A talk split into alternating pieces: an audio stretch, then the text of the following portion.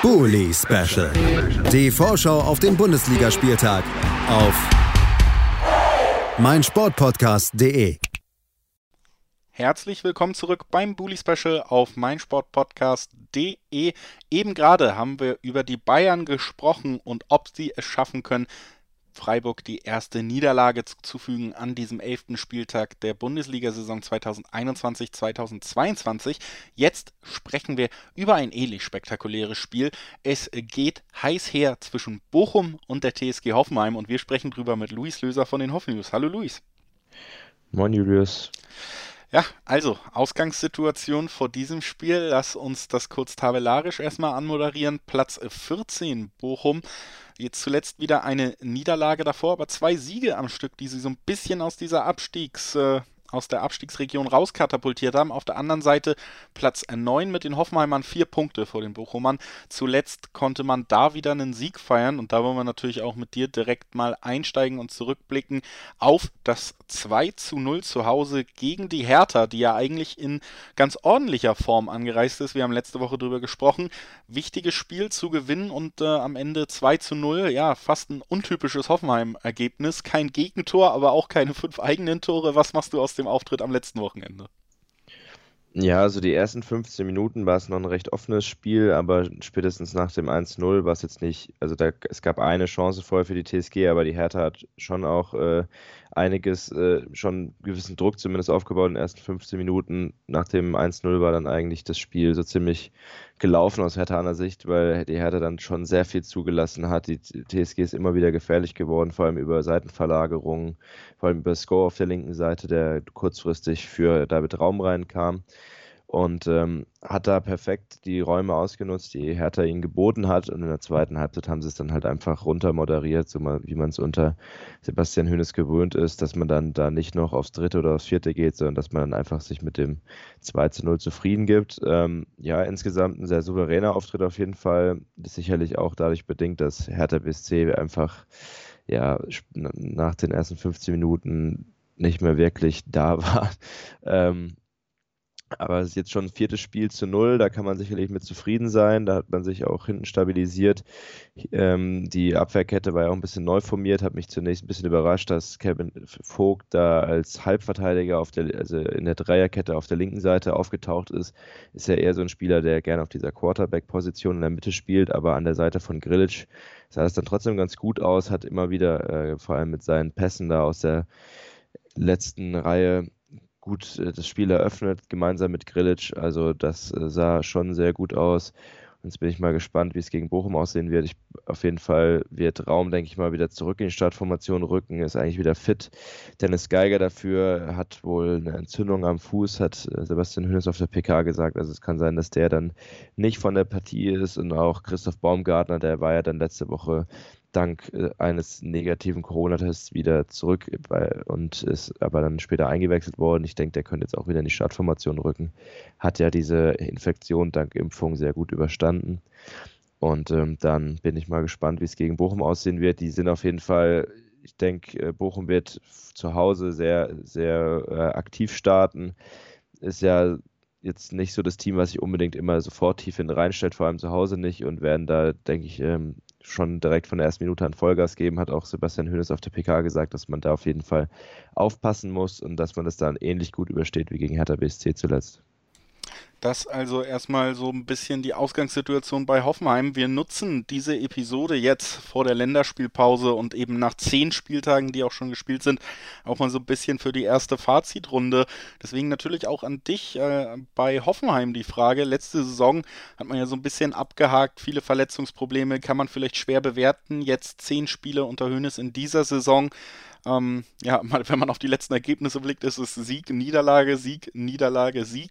Also da wieder so ein bisschen dieses Schwankende bei Hoffenheim trotzdem noch geblieben. Wie bewertest du jetzt die erste ja, Saison oder die ersten zehn Spiele in dieser Saison unter Hönes und wie bewertest du Hoffenheim generell in dieser Spielzeit?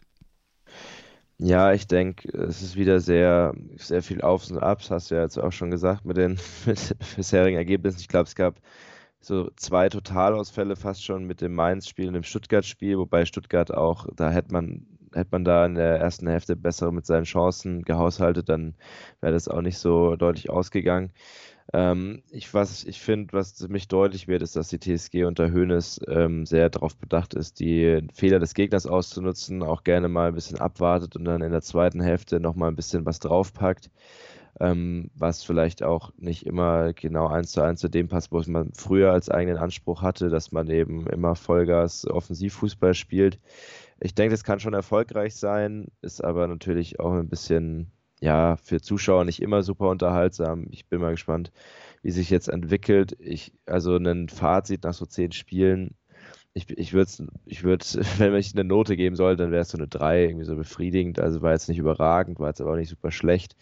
Ähm, Höhnes betont auch immer wieder, dass es eben immer noch ein Prozess ist. Ich bin mal gespannt, ob dieser Prozess dann auch irgendwann mal im Laufe dieser, im Laufe dieser Saison auch abgeschlossen ist. Ähm, ja, aber ich bin auf jeden Fall, ich, ich bin momentan noch positiv. Ich bin mal gespannt, wie es dann gegen Bochum aussieht. Dann kann man, wenn das Spiel mit einem mit einem Sieg ausgeht, dann ist man ja auch in der Tabelle eigentlich auf einer ganz guten Position. Momentan Neunter. Mit einem Sieg könnte man, glaube ich, noch ein bisschen näher an die europäischen Plätze rangehen. Auch wenn Hoeneß da natürlich immer äh, gerne sich nicht zu angreifbar macht und deswegen gar nicht erst von Europa spricht. Im Gegensatz zu André Kramaric, der das letztens getan hat. Aber ja, wird man sehen dann. Noch einmal der Blick auf den äh, Gegner jetzt am kommenden Spieltag Bochum. Wie gesagt, zuletzt gab es die Niederlage 2 zu 1 gegen Gladbach, aber auch gegen Gladbach sich äh, ja zumindest 2 zu 1 jetzt nicht äh, eine Klatsche abgeholt und davor zweimal gewinnen können und so ein bisschen irgendwie in die Spur gefunden, das erste Mal so richtig in dieser Saison. Wie, wie blickst du jetzt auf den kommenden Gegner? Ja, ich bin, äh, ich von Bochum habe ich noch nicht so ein äh, deutliches Bild wie, ich, wie vielleicht von anderen Teams, dadurch, dass sie Aufsteiger sind. Ich habe sie zwar in der zweiten Liga auch öfters mal spielen sehen, durch meine Nähe zu Sandhausen. Ähm, Bochum ist auf jeden Fall für mich so ein Aufsteiger. Einerseits hat er jetzt nicht unbedingt, ist jetzt nicht ein Team, was äh, einen, den Anspruch anmeldet sofort, dass man auf jeden Fall die Klasse hält, weil sie dafür einfach finanziell nicht so stark aufgestellt sind, wie zum Beispiel Stuttgart. Wenn die abgestiegen sind, dann war es klar, wenn sie wieder aufsteigen, dass sie drin bleiben wollen. Bochum natürlich auch, aber hat natürlich äh, viel, hat es natürlich doch mal deutlich schwieriger. Sie sind auf jeden Fall ein Team, was sich, was jetzt auch trotzdem ähm, aktiv am Spiel teilnehmen will und da, ich denke mal, im Vergleich zu Fürth auch äh, nochmal deutlich bessere Chancen hat, weil sie dann doch nochmal ein bisschen stabiler sind und ja momentan mit Platz 14 äh, und 10 Punkten auch gut aufgestellt sind. Also es ist auf jeden Fall ein Team, was man nicht unterschätzen sollte und ähm, wo man sich auf keinen Fall überrennen lassen sollte.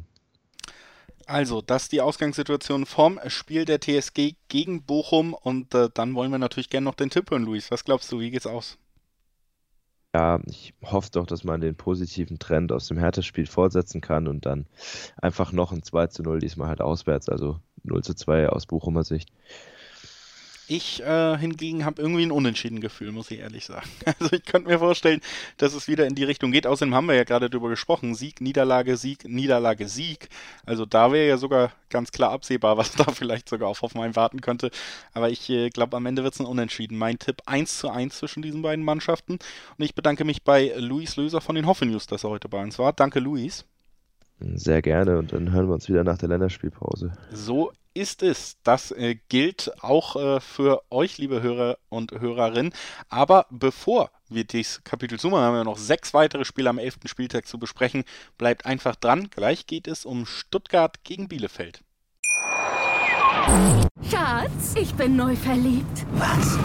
Da drüben. Das ist er. Aber das ist ein Auto. Ja, eben. Mit ihm habe ich alles richtig gemacht. Wunschauto einfach kaufen, verkaufen oder leasen. Bei Autoscout24. Alles richtig gemacht. Bully Special. Die Vorschau auf den Bundesligaspieltag auf meinsportpodcast.de. Schatz, ich bin neu verliebt. Was? Drüben. Das ist er. Aber das ist ein Auto. Ja, eben. Mit ihm habe ich alles richtig gemacht. Wunschauto einfach kaufen, verkaufen oder leasen. Bei Autoscout24. Alles richtig gemacht.